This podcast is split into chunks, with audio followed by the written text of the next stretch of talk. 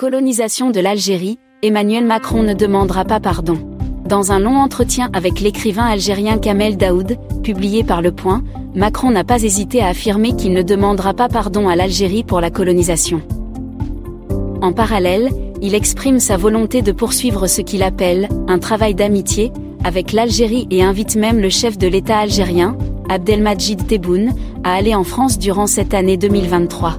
Je n'ai pas à demander pardon, ce n'est pas le sujet, le mot romprait tous les liens, estime le président français, avant de tenter d'expliquer ce refus dans une littérature pas très compréhensible pour le commun des mortels. Le travail de mémoire et d'histoire n'est pas un solde de tout compte.